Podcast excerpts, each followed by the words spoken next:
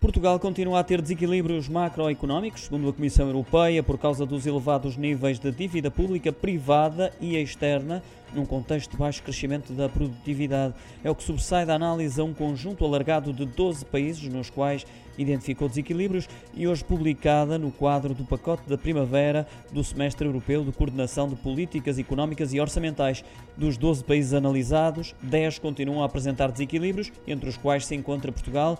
A Comissão Europeia salienta ainda que depois da crise disputada pela pandemia, essas vulnerabilidades retomaram a sua trajetória descendente em 2021, mas continuam acima dos níveis pré-pandemia.